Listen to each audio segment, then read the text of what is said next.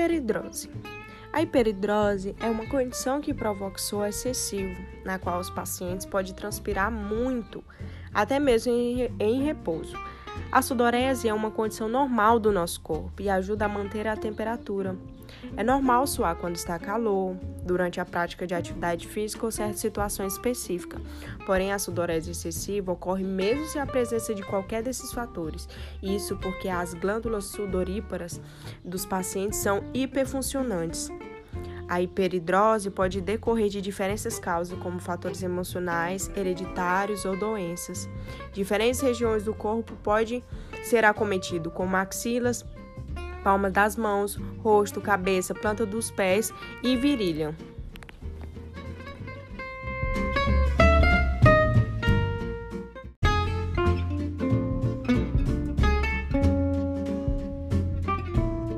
Há dois tipos de hiperidrose: primária focal e a secundária generalizada.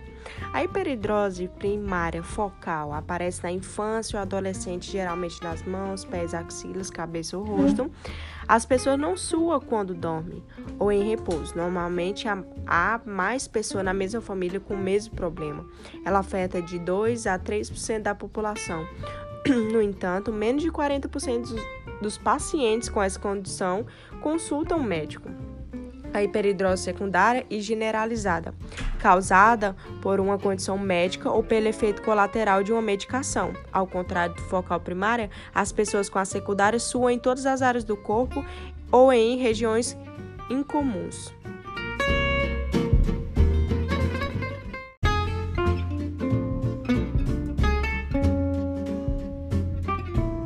Preciso determinar a causa da condição, diagnosticando alguma doença ou uso de medicação. No caso da hiperidrose primária, existe alguns tipos de tratamento disponível como os. Antitranspirante, medicamentos, iontoforese, toxina botulínica tipo A, simpatectomia torácica, endoscopia, curetagem e lipossucção.